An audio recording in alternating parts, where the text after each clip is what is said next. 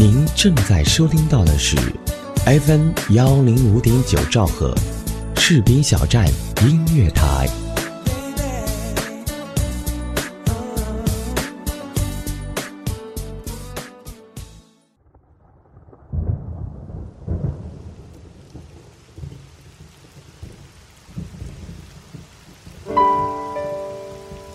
我用声音记录我的所见、所闻、所想、所悟，心灵之约，见证我的成长。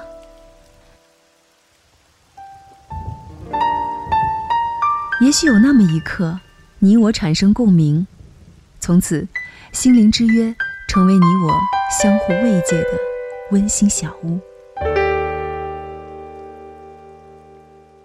嗨，我们又见面了，欢迎来到。心灵之约，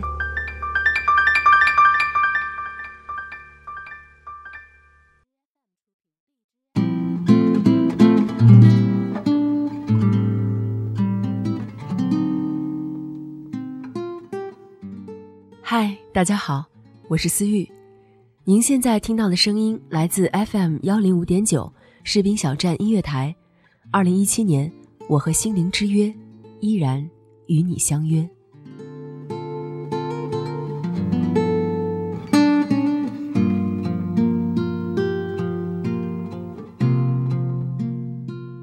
昨天帮朋友做简历，他写了一段排比的句式来说明自己的工作内容、工作态度以及兴趣爱好，可是总觉得少个结尾，于是问我有没有什么好的想法。我看完他的内容，心生疑问：这么好的工作，也有很好的成绩，人又是满满的正能量，为什么还要辞职呢？他给我讲了离职的原因，我脑海中突然浮现出了一句话。将来青春是用来回忆的，现在青春是用来奋斗的。这是我在党支部组织学习习近平七年知青岁月的时候记在本子上的一句话，很难得。如今有些健忘的我，居然也能把它记在心里了。我说，这样结尾可以吗？习近平七年知青岁月让我们知道了，将来青春是用来回忆的，现在。青春是用来奋斗的，趁还未老去，我要为将来的回忆再奋斗一把。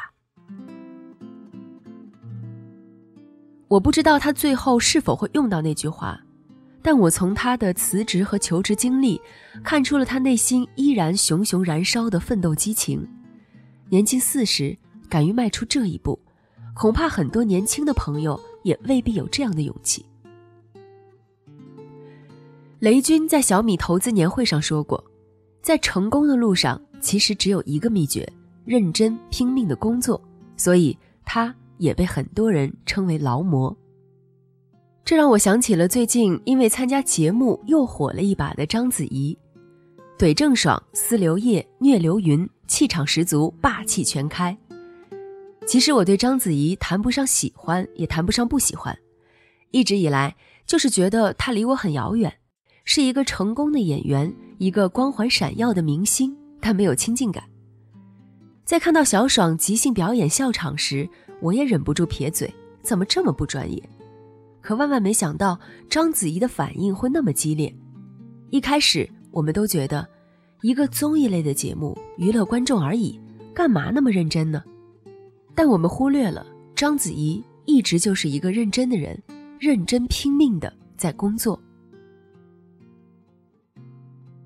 小时候的章子怡学舞蹈，她自认为天赋不足，所以她是最努力的。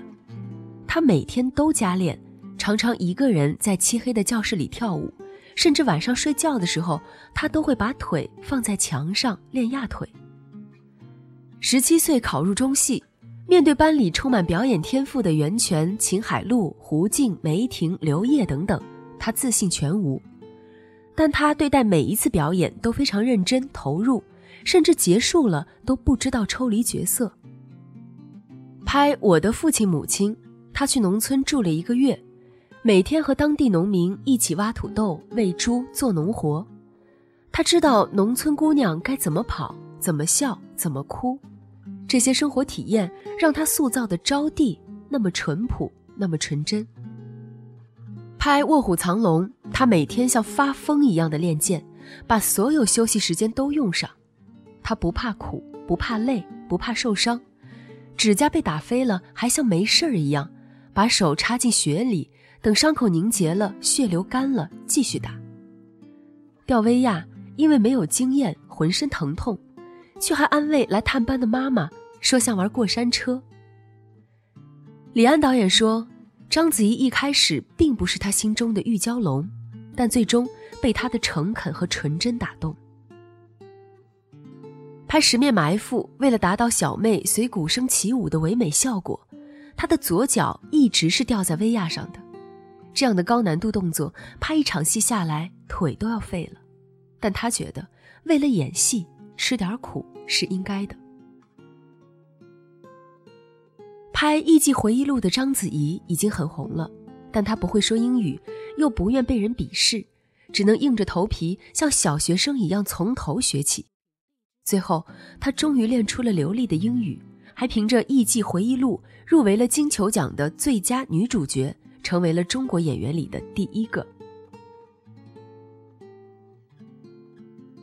章子怡曾说：“表面看起来，我现在得到的一切是幸运。”但实际上，在我身上发生的事情未必会在你身上可以发生，因为就算你有我这样的机会，你也未必可以像我付出那么多。二零一零年，已经大红大紫的章子怡接拍了王家卫的《一代宗师》，一拍就是三年。面对着每天高强度的训练，三十多岁的章子怡痛得嗷嗷叫，但她清楚。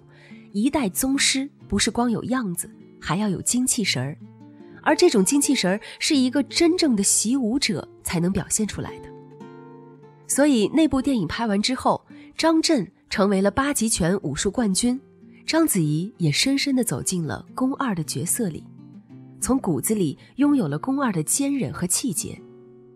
章子怡凭这个角色拿了十二个影后，打破了影史记录。一个认真努力、拼命工作的人，成功是理所应当的。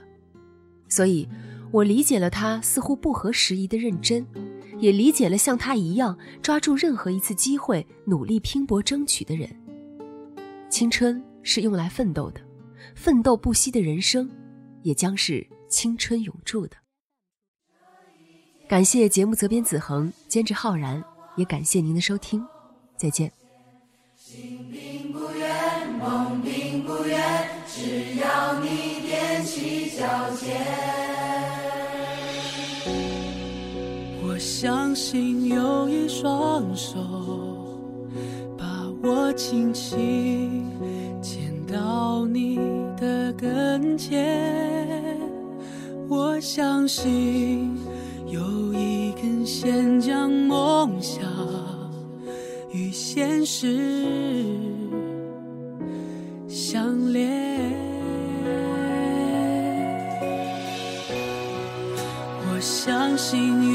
有一种缘会把所有的偶然都实现。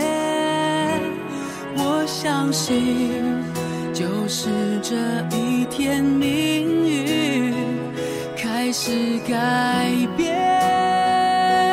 这一天。我开始仰望星空，